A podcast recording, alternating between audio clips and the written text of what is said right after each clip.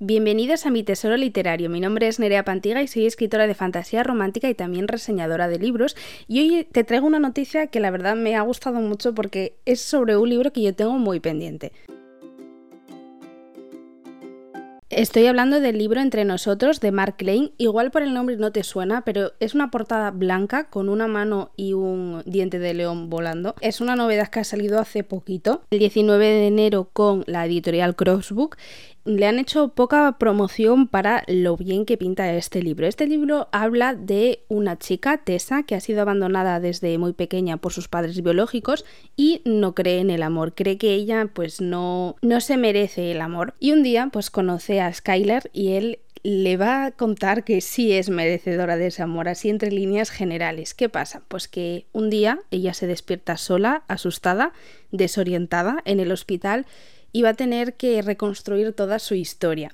Este es el precedente, la sinopsis que nos cuentan yo ya te digo que es un libro que tengo muy pendiente y cuando lo vi en novedad dije, uy, lo necesito. Pero es que lo necesito más cuando me he enterado que el 8 de abril Netflix saca la adaptación de este libro. Yo ya te digo que lo vi como novedad, no lo había escuchado por redes ni por ningún otro sitio. Entonces me sorprendió que de una novedad se pasara ya a una adaptación.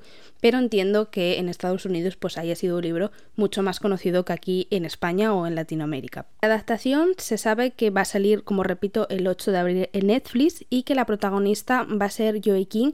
Igual por el nombre no te suena, pero es la chica que también ha protagonizado El stand de los besos, otra adaptación que salió de un libro y además de un libro de Wattpad. Buscando información me he enterado que en Estados Unidos ya han podido ver la peli el 11 de febrero en Paramount Plus, pero en Latinoamérica como en España lo van a estrenar con Netflix, como te digo, el 8 de abril. Otra de las cosas que me ha parecido importante destacar y que muchas veces eh, no nos gusta es el autor es el mismo que ha hecho el guion de la película. Y yo veo esto muy importante porque muchas veces lo que leemos en los libros y lo que vemos en las películas no se asemeja en nada.